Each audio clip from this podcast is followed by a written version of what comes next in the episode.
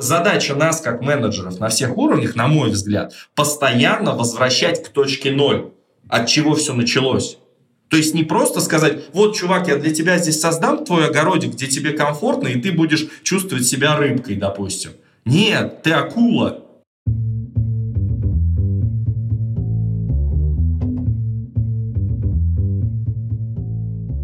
Привет! Я Юра Агеев, и это 293 выпуск подкаста Make Sense. Вместе с гостями подкаста мы говорим о том, что играет важную роль при создании и развитии продуктов. Люди, идеи, деньги, инструменты и практики. И сегодня мой собеседник Алексей Арефьев. Мы поговорим о потере фокуса на целях командами и компаниями – Попытаемся разобраться, что к этому приводит и как провести диагностику потери фокуса самостоятельно. Обсудим способы поддержания фокуса на целях, стили работы менеджмента, пропаганду идей, поиск связей целей и интересов конкретных людей. И еще поговорим о том, что общего у веры и целеполагания, что делать с саботажем и как самому не терять фокус – Подкаст выходит при поддержке конференции по менеджменту продуктов Product Sense. Наша следующая конференция состоится 5 и 6 сентября 2024 года в Москве. Леша, привет. Привет, Юра. Расскажи немного про себя, пожалуйста. На текущий момент э, я являюсь э, директором по цифровому развитию в онлайн-кинотеатре «Кион». Что это такое? Что такое цифровое развитие? Подо мной на самом деле есть а, два больших направления. Я их называю вертикали. Первая вертикаль – это продукт, то есть непосредственно продукты, которые работают а, со всякими гипотезами, бэклогами и так далее, генеря а, ценность для пользователя слэш-бизнеса. А вторая вертикаль – это здоровый технологический блок, то есть это разработка, тестирование, девопсы – в общем, технологии, будем их так называть. И вот совокупно два этих блока вместе на уровне неких кроссфункциональных команд рождают ценность вида продукта онлайн-кинотеатра. По сути дела, за этот блок я отвечаю. У нас, наверное, порядка 200 плюс где-то человек в команде. Понятно, что разбитые там на подкоманды, на горизонтали, вертикали, диагонали и так далее. Но а, сам факт а, такой хороший, среднего уровня, как я называю, такой заводик, который работает. До этого, соответственно, я работал в онлайн-кинотеатре Море ТВ, занимался примерно тем же, но больше в области продукта. Я был директором по продукту. У меня было тоже несколько продуктовых кроссфункциональных команд. А, мы там генерили там, родмэпы, создавали какие-то ценности, гоняли АБшки, оптимизировали воронки там, покупки, продаж и всего остального. В общем, как-то жили. Ну и до этого тоже примерно тем же самым я занимался еще там в других компаниях. Класс. Тема у нас э, беседы сегодня — это вообще вопрос фокуса, целеполагания в командах, компаниях. И ну, мне тема очень понравилась, когда мы ее обсуждали в том плане, что, мне кажется, это то, с чем сталкивался каждый, так или иначе. С тем, что собирались сделать э, в начале года вот такой у нас был стратегический план. Потом, в том числе потому, что что-то поменялось, и по другим причинам, да, сделали совсем другое. Твое мнение, Леша?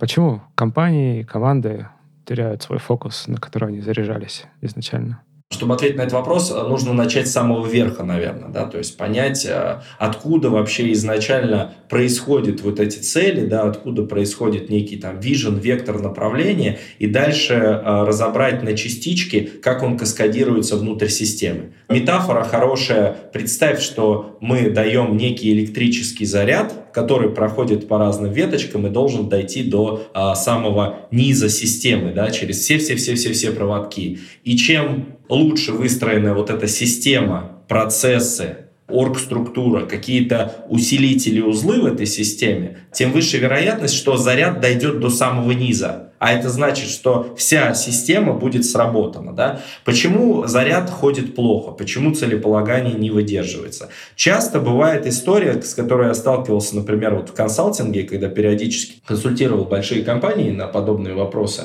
Часто это связано с тем, что само по себе целеполагание и фокусировка может восприниматься на самом верху, как, знаешь, само собой разумеющееся.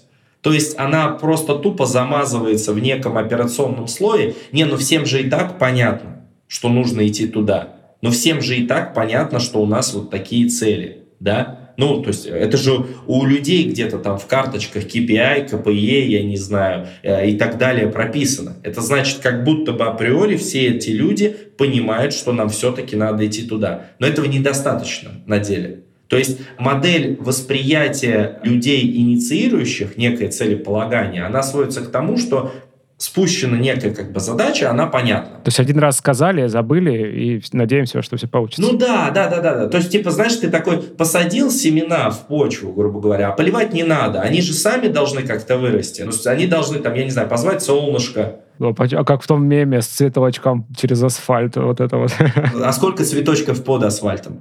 Понимаешь? Вот это важно. Поэтому здесь э, история до безумного кажется простая и очевидная, но она симптоматически популярная. Вот то, что я вижу в разных системах. То есть первое, да, есть какой-то стейтмент по фокусу, по целям, но его нужно поддерживать, его нужно спускать и внутрь продавать на всех уровнях и точках касания. Это первая история. Вторая история, почему фокусировка может не выдерживаться, непонимание на самом деле, как работает вот этот инструмент системно. То есть ты такой типа, ну спустил цели, ну окей, значит все, как бы побежали. То есть ты до конца не понимаешь масштаб потенциального профита, который ты можешь получить от инвестирования своей энергии в промоушен этих целей вниз. То есть ты на уровне своей экспертизы не воспринимаешь это как базовый системный инструмент. Как задачу вообще, да. Да, да, да, ну есть и есть. Вот ты мне сказал, Леш, твоя цель там подумать э, над э, темой подкаста. Да, и все, я отпустил эту штуку. Как подумать, что подумать, да, ну то есть как бы первый подход. Или второй подход. Вот смотри, Круто, когда ты подумаешь через вот это, вот это, вот это, вот это. Это нужно, потому что, я не знаю, наши слушатели будут интересоваться и, и э, вовлекаться в наш подкаст там, сильнее и так далее. То есть, понимаешь, да, вот эти вторые, третьи, четвертые шаги, чтобы докрутить финальный продукт. Поэтому, ну, зачастую вот этого понимания системной важности его может не быть. А дальше, на самом деле, дальше третья э, штука в том, что если мы смотрим на систему как на набор нескольких уровней, да, на каждом из уровней от самого верха, естественно, есть там ключевые тоже менеджеры, руководители и так далее, которые тупо тоже могут это не считывать, важность вот эту, да, там, целеполагания, фокусировки, или, ну, там, не уделять должного внимания, да, ну, сказали, сказали, один раз сказали, ну, что, зачем повторять постоянно, ну, что, люди глупые, что ли? Ну, то есть после того, как цель была объявлена на высоком уровне, дальше те люди, которые цель могли бы поддерживать, они ее не поддерживают. Ты про это? Да, да, понимаешь, ведь система и руководители на всех уровнях это проекция с самого верха. Ну, вот как дети, да, там дети повторяют там наше поведение. Вот это то же самое идентично. Я не упрощаю в плане важности и ответственности этих людей. Я просто говорю, что принципы, они системно одинаковые. И если мы как бы ребенку каждый раз показываем своим примером, что бросать э, мусор из окна автомобиля, когда ты едешь там по трассе, плохо, то он так делать не будет. Но если мы просто один раз скажем, что нет, не бросай, все понял? Да, понял. Записал в блокнот, выбросил в окно. Ровно такая же аналогия, мне кажется, работает и в э, крупных системах. И чем система крупнее, тем выше вероятность, что это потеряется, потому что уровней больше и сигнал слабее с каждым следующим уровнем. И на каждом уровне сопротивление еще, как в электричестве. Абсолютно, абсолютно. А знаешь, мне еще очень нравится метафора, я такой замороченный чувак по воронкам. Это вот та же самая воронка. Чем больше мы с тобой добавляем шагов, тем ниже конверсия в последнее целевое действие. То же самое здесь, идентичная история. Поэтому вот, наверное, основные три причины. То есть замазывание, непонимание важности и отсутствие пропаганды постоянной и периодической. Эта часть про пропаганду, на самом деле, мне кажется, крайне любопытная. Мне кажется, это как раз один из способов вообще чинить много чего внутри компании на уровне культуры там, и так далее, и так далее. Ну да, вернемся к этому еще попозже. Давай поговорим о том вообще, как диагностировать эту проблему. Вот если ты, представь, да, вот ты этот же менеджер, который забывает про это говорить, и ты правда считаешь искренне, что ты уже сказал команде про цель, и все нормально, они же в курсе? В курсе. Как диагностировать вообще проблемы эти внутри? Как понять, что они у тебя есть, если ты сам еще не понимаешь этого? На самом деле я для себя с годами выработал максимально простой тест. Первый шаг. Ты определяешь задекларированные цели с самого верха, куда мы хотим добежать.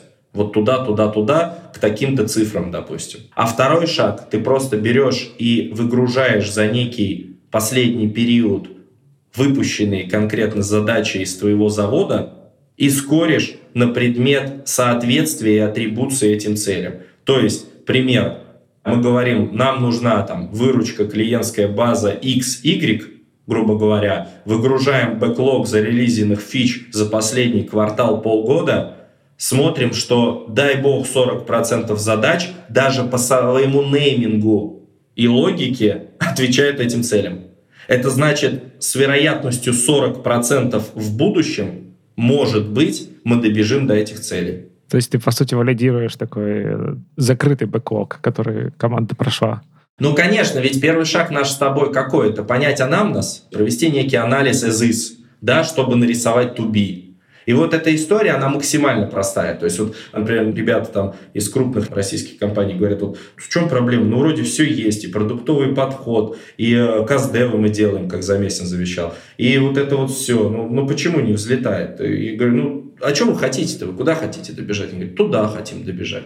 Я говорю, ну, давай посмотрим, что там последние задачи какие. А смотришь, а там, ну, дай бог, 50% Юр а, соответствует вот этой фокусировке. Ты говоришь, вот, ребят, сделайте хотя бы не 50, а 60 уже шансы увеличатся. Просто на статистике. А дальше мы с тобой понимаем, да, что под вот этим заводиком лежит постоянная итерационная проверка каких-то гипотез, которая статистически будет бить в эту цель. И если она статистически только на 50% сейчас сонаправлена туда и выкидываем оттуда еще кусок неуспешных гипотез, да, то ты понимаешь реальную вероятность остаточную, с которой ты добежишь.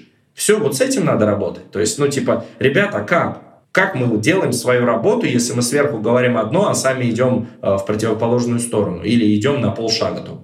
Вот и все. Вот это фундаментальная, мне кажется, история. Она видна сразу. На это упражнение нужно, ну, не знаю, там, в течение дня можно справиться, если хоть в каком-то виде есть бэклог выпущенных задач, в каком-то, неважно. И если хоть в каком-то виде есть э, цель самого верха. Все просто.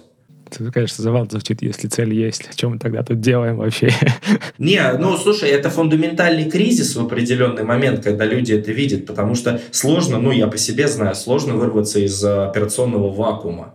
То есть ты в нем находишься, ты как будто бы чувствуешь занятость, ты чувствуешь нужность. Ну да, постоянно что-то делается. Митинги идут, демо проходят.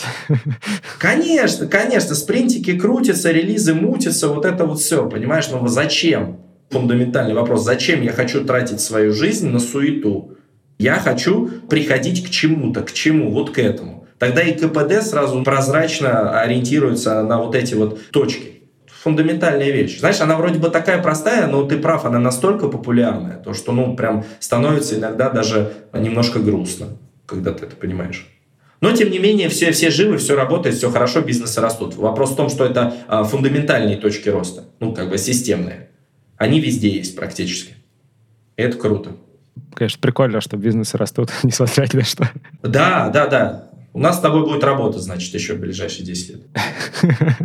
Окей, посмотрели на бэклог, поняли расклад какой-то. Допустим, все не так печально, как могло бы быть, но и не так хорошо тоже, как могло бы быть. Что дальше? Дальше вопрос, э, как бы опять возвращаемся к точке ноль. Нужно анализировать каждый шаг вот этой воронки с самого верха. На каком этапе сломалось? Да, что пошло не так? Ну, вернее, где отвалилось? Потому что ты говоришь, ну, ты вот приходишь кверху, например, к основателю, да, компании или там генеральный директор, говорит, ты цели команде своей первой линейки рассказал? Он такой, да, рассказал. Ты их периодически пропагандируешь? возвращаешь команду к этой точке, типа, мы вот это делаем для этих целей. Вы же помните, что для этих целей, да? А для каких целей мы это делаем? Все такие, для этих. И такие берутся за руки, становятся на ролики, выходят в коридор и танцуют. То есть ты смотришь такой, на этом уровне все окей. Вопрос дальше. Ребят, а вы в своей команде как?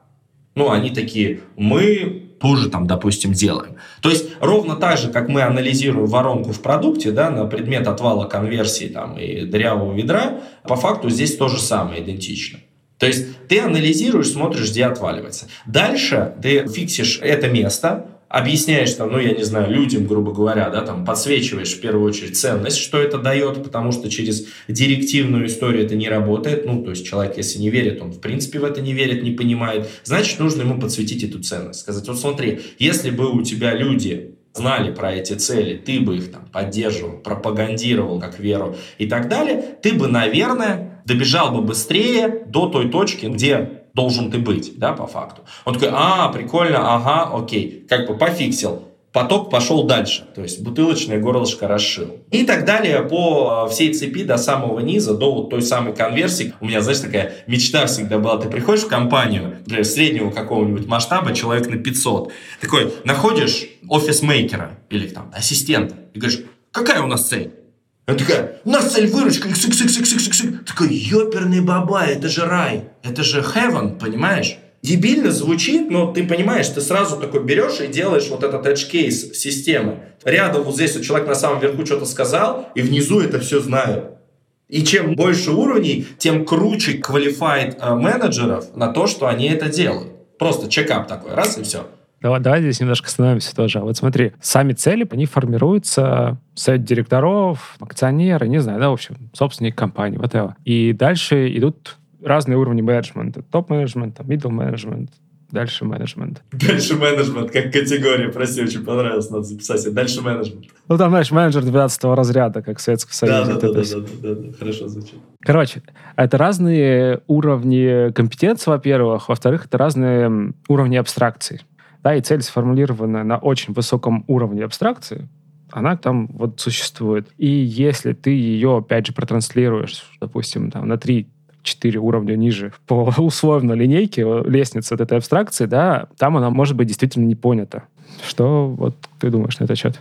У решения есть две стороны медали, я бы так сказал. Первая сторона медали, э, я тебя слышу, и ты абсолютно прав в том, что до уровня определенного менеджмента нужно декомпозировать понятные там метрики под цели, прокси и бла-бла-бла, да, там пирамиды, это 100% нужно, потому что люди и их действия влияют на вот ту самую большую цель инкрементально в рамках своих ограничений, скажем так, в своей системе. Это как бы первая хорошая сторона, что они такие, ну подожди, я там сделал что-то, что как бы повлияло на ту самую цель на 0,0000001%. Он такой, и что это получается? Я здесь не нужен, я не нужен этой системе, то, что я делаю, оно чуждо, нет, это нужно. Именно поэтому ты для него как бы адаптируешь. Или вообще у человека может не быть коннекшена его деятельности и цели. Да, да, да. Но здесь, вот смотри, здесь включается обратная сторона медали в том, что вот то, что я вижу в системах, в том, что зачастую, декомпозируя вот эту большую цель на подметрики на разные уровни, забывается исконная вот эта связка. И мне кажется, задача руководителей показывать и объяснять, что да, ты крутишь сейчас какую-то подметрику engagement rate фичи вот такой, но эта штука, вот смотри, чувак, ты не просто крутишь engagement rate фичи, там, я не знаю, и так далее. Эта штука влияет на то, что больше аудитории а, возвращается, retention, retention влияет на lifetime клиента растет, а lifetime клиента дает ту самую высокую цель в бабле. И если ты как руководитель вот этот mindset постоянно не простраиваешь, значит ты в какой-то момент времени будешь удивлен, что люди драконят какие-то микрометрики, которые на самом деле никак не влияют, и не понимают вообще, что эти микрометрики связаны с чем-то большим. Ну, то есть задача нас, как менеджеров на всех уровнях, на мой взгляд, постоянно возвращать к точке ноль, от чего все началось. То есть не просто сказать, вот, чувак, я для тебя здесь создам твой огородик, где тебе комфортно, и ты будешь чувствовать себя рыбкой, допустим. Нет, ты акула. Ты должен быть акулой потом. В океане. Да, да, да, понимаешь, как бы это океан, это пруд для тебя. Как бы ты такой, вау, и это важно, да, где-то здесь э, там наши слушатели, наверное, могут сказать, ребят, ну это же лукавство в определенном смысле, да, ну вы там допродаете как бы ценность. Ну извините, пожалуйста, кто как не руководитель должен создавать вот эту мотивацию в своих людях, подчеркивая их достижения, даже небольшие достижения, завязанные на ту самую большую цель. Тогда появляется вот этот клей, понимаешь? Я чувствую, что я часть этой системы. Я не просто что-то там делаю, а я делаю ради большого. Знаешь, мы руководители, у меня такая метафора была, мы как забыл, как это правильно называется, транзисторы. Короче, вот когда в электроцепи у тебя есть какой-то блок, который доусиливает сигнал, чтобы в отдаленные участки прошло. Я не помню, как это называется, но то я понял, о чем да. Ну, ты понял, да, коробочки вот эти, типа а какая-то распред-коробочка, я не знаю, с функцией усиления сигнала на последующих этапах. Вот мы, менеджеры, априори, мы эти коробочки. Если мы не выполняем эту функцию, а просто ретранслируем какую-то историю в изолированный контур цепи, по факту, не надо надеяться, что электричество дойдет до уличного туалета оно остановится в доме, как бы, ну, в определенных комнатах. Поэтому вот наша задача, вот эту вот определенную там промо-пропаганду, ее нужно вести. Именно связки с целеполаганием. Бесконечно, знаешь, как фанатики такие. Мы делаем цель, все мы делаем цель. Наша цель такая, я влияю на эту цель вот настолько. Ты молодец, ты влияешь, я влияю, кто влияет? И все танцуют опять. Знаешь, пока ты говорил, я вспомнил тему про, конечно же, OKR. Там же попытка каскадирования цели высокого уровня до цели самого низкого уровня. Конечно, мы же до OKR в рынке такого никогда не делали. Вот знаешь, у меня просто, э, прости, я всегда, у меня сгорают волосы вот наверху на голове, потому что все такие, OKR, все, пена пошла изо рта, решение нашлось, все схватились за руки и пошли по облакам в рай. Да, да, решение найдено. Что не так? Давай, давай, давай. Ты знаешь, вот по мне эта история просто еще одного инструмента. Эффективен ли он? Наверное, да. В каких случаях? В тех, когда люди в это верят. Когда он неэффективен, когда ты все равно как менеджер поверх этого океара не выполняешь вот эту свою основную фундаментальную цель. А, ну то есть, если ты такой сказал, у нас тоже океар, вы написали их один раз, и больше никто никогда в них не смотрел, привет. Да даже больше, Юра, я вот сам пробовал по этой истории жить нормально, вполне себе тема инкрементального прироста относительно кварталов или каких-то периодов времени, какие-то промежуточные вещи. Но если ты в момент вот этого ревью итогов и так далее, все равно не подсвечиваешь вот эту связку не создаешь мышление, что я прошел этот период океара, я там на 90% закрыл, значит, я помог компании вот в тех больших высоких целей, или ты как мой там подчиненный, я не знаю, участник команды, неважно как назвать, все равно вообще совершенно, то ломается логика. То есть OKR это просто низкоуровневый инструмент, ну, управления целеполаганием, один из. Важнее скорее вот эта вот связочка, вот этот клей, мне кажется. Иначе не взлетит. Да, получается, он как раз пытается ее добавить. И я еще почему про него вспомнил, там как раз одна из тем — это OKR на личном уровне. Это вот к вопросу, знаешь, у разных уровней абстракции и понимания целей. И в конкретном OKR как раз в оригинальной его там адаптации. Ну, ладно, Google тоже не сами его придумали, но тем не менее. По-моему, там у них была попытка это на личный уровень вывести. И я к чему про это все говорю? Тут мой опыт э, показывал тогда, что в теории, да, ты можешь взять глобальные цели компании, декомпозировать их на уровень топ-менеджмента, потом на уровень продуктовых направлений, продуктовых команд, и дальше попытаться на уровень конкретных людей это все декомпозировать, и вот такую цепочку простроить. Это реально упражнение на логику. То есть ты такой сидишь и пытаешься все это удержать в голове, когда ты это прописываешь. Но потом люди-то, если они попытаются это все в голову загрузить, мне кажется, это очень сложно удержать всю эту цепочку. А мне кажется, им и не нужно, Юра. Все и не нужно цепочку. То есть, чем выше по уровню менеджмента, да, тем выше просто контекст информационный, с которым ты работаешь. Будь добр, если ты оказался там где-то на каком-то уровне, закрыть вот этот информационный контекст, который в тебя влетает, да, проработать его, отприоритизировать, поделиться с командой и так далее. Здесь скорее речь не о том, что они должны вот эту цепочку прям постоянно в нон-стопе держать и так далее. Здесь речь скорее о том, что если на уровне операционном океары сформулированы в идеале там самим человеком, который будет э, их реализовывать, через вот ту призму цели, то есть с самого начала, понимаешь? То есть давай вот поиграем, например, мы с тобой решили там, не знаю, ввести вот эти океары. Первый шаг там какой? Ты, допустим, там в моей команде, говорю, Юр, вот смотри, у нас глобальная цель компании вот такая, к примеру. Ты такой говоришь, да, Лех, понимаю, слышал эту цель и так далее. Я говорю, вот ты в рамках своего направления, вот ресурса, то, чем ты владеешь, что на что ты влияешь, как ты считаешь, ну, ты можешь помочь приблизиться к этой цели. То есть это вопрос диалога. Мы набрасываем с тобой несколько активностей, какие-то ожидания и так далее. Потом ты уходишь на период времени, отрабатываешь эти ожидания. Мы с тобой проводим некое ревью и такие смотрим, получилось или нет. Но мы-то опять возвращаемся к точке ноль. Получилось или нет, чтобы что? Чтобы вот туда добежать, наверх. То есть есть определенная степень свободы и сопричастности. То есть я вот точно не верю в то, что ты просто директивно спускаешь, так, ребят, вот а, тебе вот эту вот подметрику 17 уровня. Да, но я вот это все продумал за вас, вы давайте, да. Да, да, да, не-не-не, не, не взлетит никогда от слова совсем. Будут игнорировать, забьют вообще сложно, долго, дорого, грубо говоря. Нет, только так, слушай, чувак, вот есть направление какое-то, вот туда надо добежать. Оно выглядит там, я не знаю, в стольких цифрах бабла, в стольких цифрах клиентской базы, например. Ну, вот прям по-тупому, максимально просто. Вот ты ответственен за кусок какой-то. Возьмем там retention, например, продукт retention, прям конкретно. Что думаешь-то? Вот, что ты хочешь сделать там, не знаю, за квартал, за полгода, за год примерно, что нас сможет приблизить к этому? Он такой, м-м, пошел, подумал, подискутировали. То есть, понимаешь, там уже есть частичка от него самого. Мне кажется, вот это вот важно. Потому что если мы это навязываем людям, то они просто не чувствуют ценность. Они не чувствуют вот эту сопричастность. Сказали, что делать, я побежал. Ну подожди, у меня же есть какое-то свое мнение, да, какая-то своя вера. И это вопрос дискуссии совместной. Тогда, мне кажется, получается. Ну, по крайней мере, я в это верю. Вот э, то, что ты рассказываешь, мне кажется, это то, о чем мы можем так рассуждать, работая в IT. Когда мы уверены в том, что у людей есть еще определенный уровень ответственности и прочее, прочее. Да, то есть они готовы подвязаться вообще на такой уровень свободы.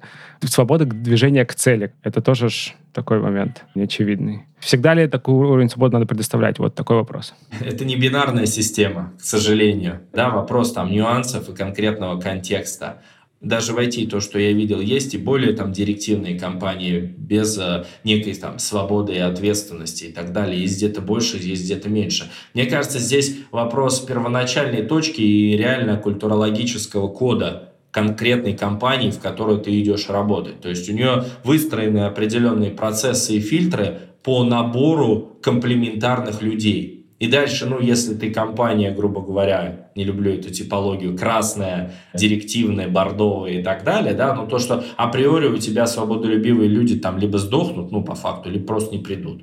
Поэтому, наверное, э, рассматривая вот эту часть, э, здесь просто инструментарий разный в зависимости от степени и типа культуры, вот я бы так сказал она определяет как раз вот этот инструментарий и так далее. То есть будет ли э, полезно свободолюбие, я не знаю, в каком-то э, директивном заводском подходе, там, где э, ни шаг влево, ни шаг вправо за тебя решили? Да, наверное, конечно, нет. Будет ли эффективна система директивная, если культура директивная? Да. Возьмем армию, например. Да, работает. Как бы вот и все. Тут вопрос просто критериев оценки. Ну, тогда, да, кто-то должен действительно продумывать эти цели. А как мы знаем, это не всегда хорошо получается. Да, ну, это такая большая очень дискуссия. Все, знаешь, такое вот очень условное.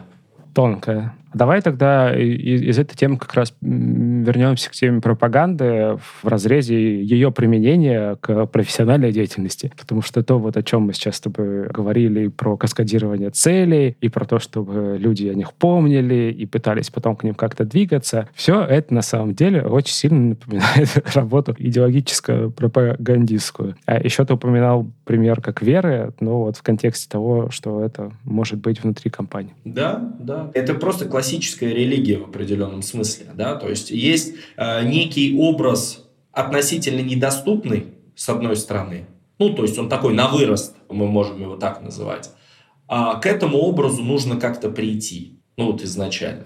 Когда путь достижения или приближения к этому образу примерно очерчен, специально фокусирую здесь примерно, то есть направление определено, вопрос имплементации процессной и ритуальный на уровне вот, тактическом.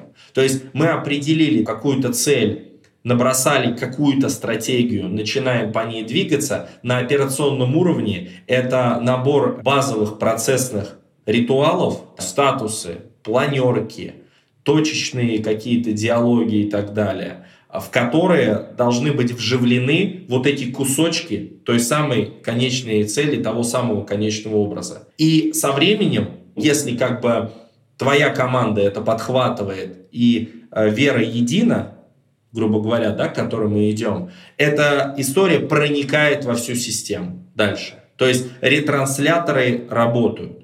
Да, давай тут э, остановимся на вопросе вера едина. Да, прости, прости, да, я не хочу тебя просить подписывать на меня квартиру, да, это потом.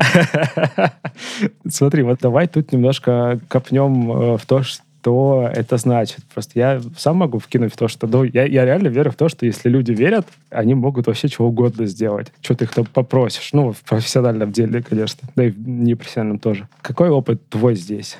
У меня опыт, э, знаешь, максимально системный и кондовый. То есть вот чем проще и понятнее мы создадим систему и подход, тем выше вероятность, что она сработает, в принципе. То есть не надо усложнять. Это первая история. Что это такое на конкретном примере? Есть цель, какая-то задекларированная, ну, там, где-то наверху, да, надо добежать туда. Мы э, строим некий образ там стратегии от этой цели, как мы туда будем добегать, через какие направления. Понятно, стратегия во времени может меняться, она может адаптироваться от контекста, бла-бла-бла и так далее. Дальше от этой стратегии выстраивается набор периодических встреч, статусов, планерок, дейликов, тет-а-тетов и так далее. Задача на вот этих уровнях ловить себя как руководителя а как часто ты, в принципе, связываешь то, о чем вы говорите, вот с той самой верхней целью. Все просто. И дальше это работает так, что если у вас есть, например, какая-то планерка, да, то вы там, я не знаю, смотрите дашборды в аналитике, завязанные на эту цель, к примеру. Или если у вас есть планирование, например, какое-то вперед там по задачам, по гипотезам, еще почему-то, вы все равно смотрите через эту цель. То есть твоя задача как бы вставить вот эти вот элементы, и наблюдать, следить за тем, чтобы к ним возвращались люди. Ну, в первую очередь, конечно, ты начинаешь с себя. Ты говоришь, ребят, вот смотрите, трек достижения цели такой. Прошел месяц, мы уже поближе добежали. Круто, молодцы, классно, давай, давай, давай, давай, давай. Все таки вау! И как Волк с Уолл-стрит, там, грубо говоря, начинается история. Ну, то есть вот, вот так оно должно реально работать. Это же труд. Просто почему-то, знаешь, на менеджерском уровне это замазывается. Ну, они же все знают. Ну, они же знают так же, как и я. У них же такой же одинаковый контекст в голове. Они даже футболки носят такие, как у меня. Ну, не так же жизнь-то устроена. У людей совершенно другой контекст, у них там другие проблемы, боли, не знаю, ипотеку не дали там. Да, они точно верят в цели, которые у них собственные, да. Конечно, у меня, я дом хочу построить, баню хочу себе построить. У меня такая цель, у меня нет цели выручки для компании, баню хочу. Нормальная человеческая цель. И ты ему говоришь, погоди, а тут рядом-то, рядом с банькой-то еще общая цель стоит. Потому что если ты до нее добежишь, то и банька у тебя будет. И когда ты это связываешь локально на уровне мотивации людей, это чисто вот менеджерский скилл, импотировать людям и понимать, что они чувствуют и что ими движет. Одним движет получение там конкретной финансовой мотивации, другим величие, третьим, я не знаю, признание, четвертым еще что-то. И вот мы как менеджеры, мне кажется, мы должны это чувствовать. Если мы это не чувствуем, значит просто, наверное, это не наша работа. То есть ты реально чувствуешь, как людей замотивировать, но понимая их исконные мотивы у каждого, с кем ты взаимодействуешь, ты все равно должен завязать это на какую-то вот это вот общее целеполагание, потому что тогда вероятность того, что они будут сопричастны и бежать с тобой рядом плечом к плечу, выше, потому что ты будешь оперировать их мотивами, а не своими собственными. Вот это важно. Ты не они.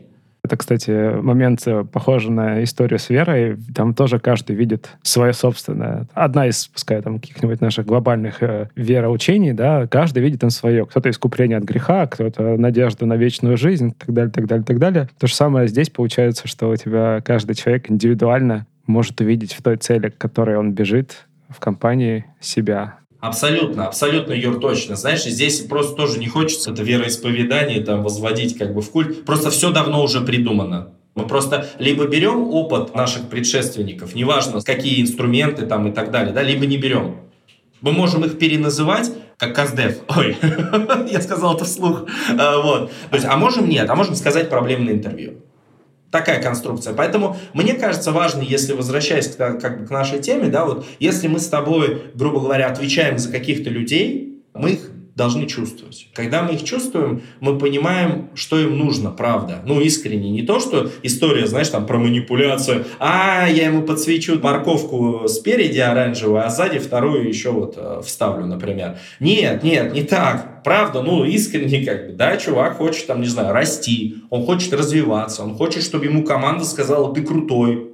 А ты говоришь, да, вот у нас путь, мы бежим все вместе в ту сторону, я помогу тебе стать крутым, в глазах там команды и так далее, но это все равно путь вместе, рядом.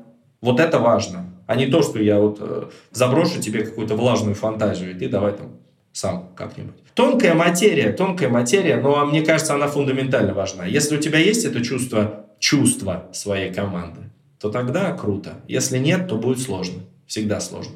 Но опять же, если тебе это важно, Юр, потому что я знаю, что люди все разные, кому-то вообще плевать ну, на это, кто-то вот себя, знаешь, отделяет вот такой стеной и говорит, так, все, вот есть я и они. Они не справились, следующее, следующее, следующее. Свайп влево, свайп вправо, как в Тиндере. А вот в таком случае, да, если вернуться к вопросу целеполагания и фокуса вообще команды и компании, то то, о чем ты говоришь, ты, по сути, предлагаешь частичку этого фокуса уделить людям. А вот если мы, допустим, воображаем такую ситуацию, да, когда человек относится к людям, ну, вот как к инструментам. Вот настоящие подчиненные. Это тоже способ достижения целей, нет? Да, и не хороший, не плохой. Специально не хочу вешать ярлыки плюсов и минусов. Просто другой культурологический код с другими адаптивными инструментами. Все. Вот прям сухо вот сейчас языком робота представь, что я это сказал. Вот это так.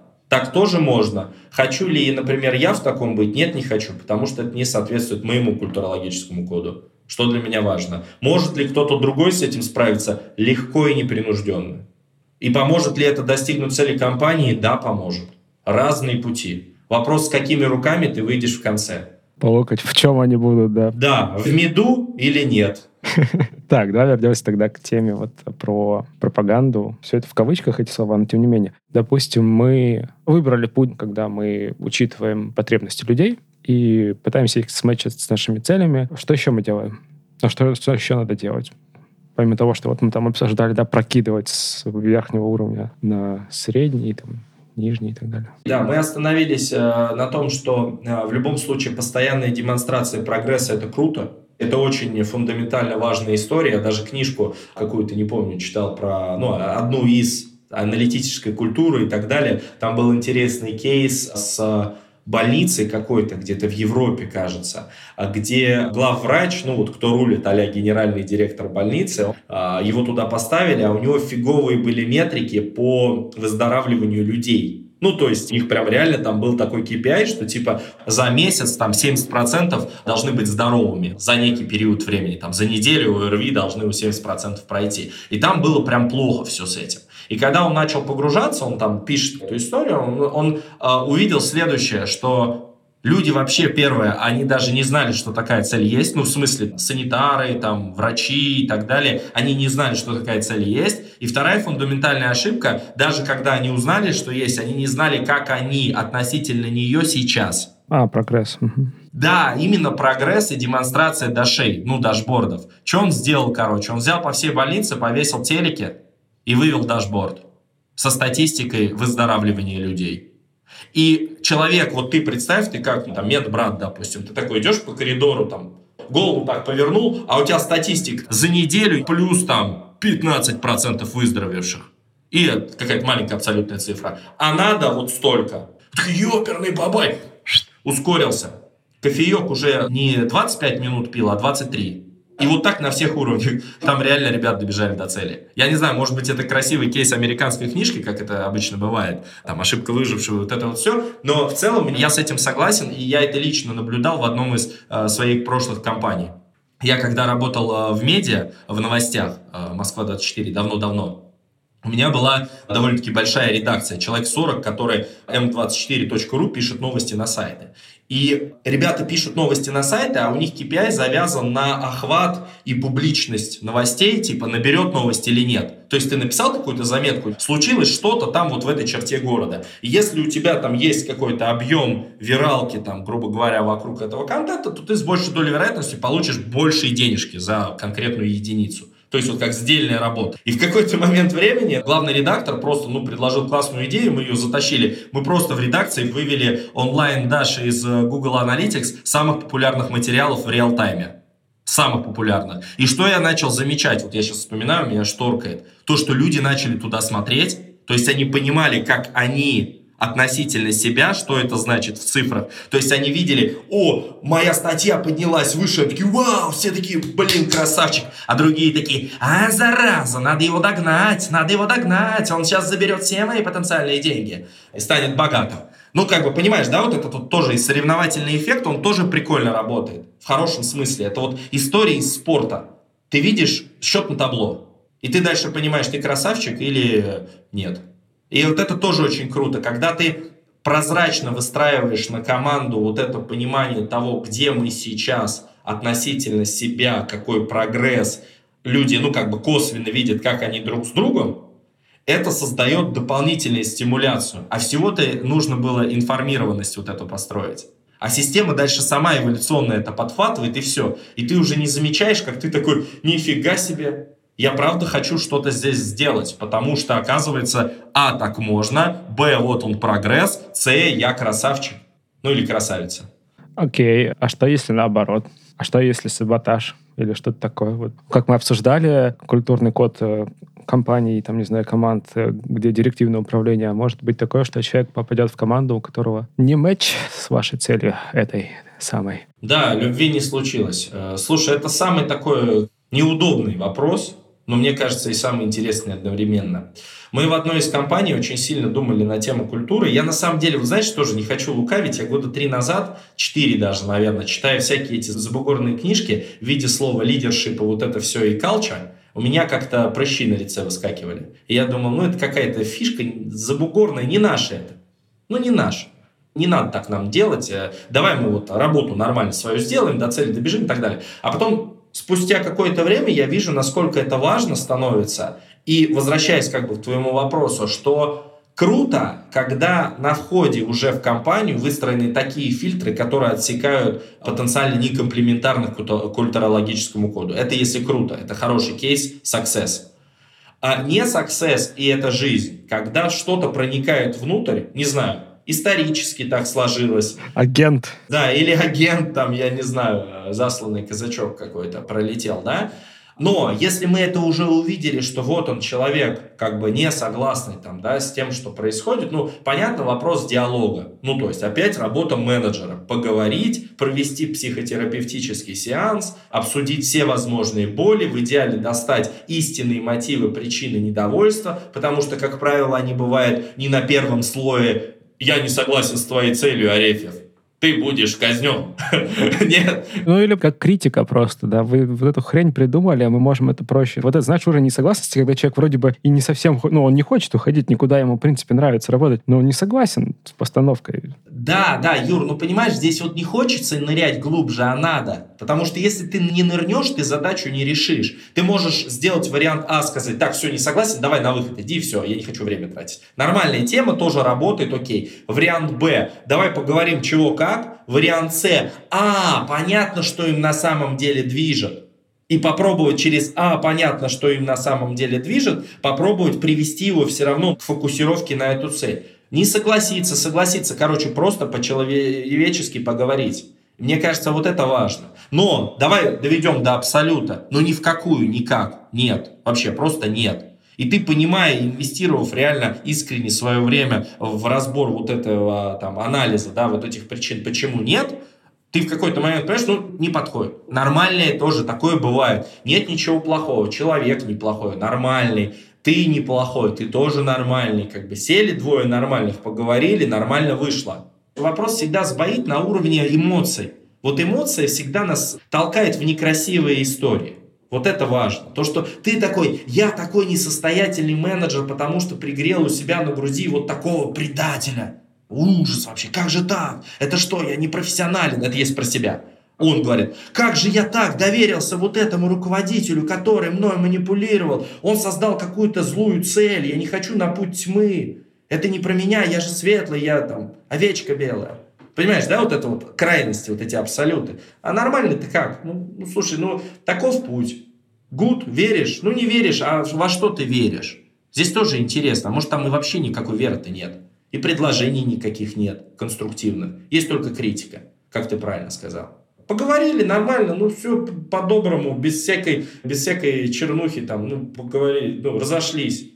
Написал еще хорошую рецензию человеку, ну, прям реально искренне сказал, что, слушай, силен чувак вот в этом плане, можно его вот сюда смотреть. Выдал в рынок как бы все. И к тебе нет никаких вопросов, что ты как бы токсик какой-то. И человек не токсик. Все чистенькие вышли из бара. Все нормально. Окей, значит, про фокусировку поговорили, про пропаганду целей поговорили. Что еще нам стоит осветить в эту тему? Меня не отпускает тезис вот этой сопричастности все-таки. Вот мне кажется, что в правильной истории фокусировки на цель на уровне вот именно имплементации, когда ты с командой прорабатываешь, как бы вы могли бы добежать, очень важно вот тебе как руководителю в какой-то момент убрать лапки из операционного управления и дать возможность людям творить. А дальше управлять степенью риска. То есть насколько глубоко ты отпускаешь и даешь возможность ошибиться человеку, да, вот это очень важный момент. У меня нет правильного ответа на этот счет, но я в какой-то момент времени понял, что если ты контролишь свою команду, то ты не даешь им расти. Ну и в обратную сторону полностью отпустить, это значит, они утонут. Ну, могут утонуть. Вот этот баланс между тем, насколько ты имплементирован в них, они в тебя и так далее, вот он, мне кажется, является некой такой шамбалой менеджерской к которой мы должны стремиться. Да, это постоянно, мне кажется, такая точка неопределенности. Есть такая штука, как зона ближайшего развития. Если визуализировать, это какой-то круг вокруг человека, вот до пределов которого он будет развиваться. Если ему даешь задачи вот, до границы этого круга, то эти задачи будут способствовать его развитию. А если ты вдруг дашь ему задачу из пределов этого круга, то вероятность того, что он сломается на ней каким-то образом, не знаю, там, в депрессию впадет, прокрастинировать начнет или еще что-то там пойдет не так, она увеличивается. Нравится твоя мысль про то, как Это тонкая, тонкая материя. Очень тонкая материя, понимаешь? И фишка в том, что точка ноль – это, в принципе, начать об этом думать как руководитель. Вот я бы так даже сформулировал. Потому что, ну, есть э, те, кому это вообще в принципе не интересно. Ну, то есть они даже не задумываются, что нужно думать по поводу того, чтобы твои люди росли. И ты реально от этого получаешь профит. Прям шкурно, эгоистически ты получаешь профит от того, что твои люди растут. А если подсидят? Ну ты что, ну? Значит, вырастил сильнейших. Кто вырастил? Ты вырастил. Красавчик. Кто молодец, да? Да. Кто молодец? Ты стоишь на улице возле офиса. Ребят, пустите погреться. Можно чай попить просто? Или воды вынесите? Ну, слушай, это уже про личность, про зрелость личности. Насколько тебя пугает вот эта возможность подсиживания, а, слэш гордость за то, что ты был сопричастен к этому рождению звезды. Мне не страшно, например. Мне горделиво было бы. Класс мне кажется, хорошо поговорили. Особенно мысль про сопричастность, так финализирует рассуждения на тему того, как нужно пропагандировать свои цели внутри команды. Леш, спасибо тебе большое за интересную беседу. Да, Юр, спасибо тебе тоже большое. Темы крутые, вообще прям интересно покачали. Класс. До встречи. Пока-пока. Пока-пока. Счастливо. Это был 293 выпуск подкаста Make Sense. Сегодня вы слушали Алексея Арефьева и меня, ведущего подкаста Юру Агеева. Если вам понравился выпуск и вы считаете информацию, которая прозвучала полезной, пожалуйста, поделитесь ссылкой на выпуск со своими друзьями, коллегами, знакомыми. Оставляйте комментарии, ставьте лайки в сервисах, где слушаете подкаст. Это поможет большему количеству людей узнать о том, что он существует. Спасибо, что были с нами. До следующего выпуска. Пока.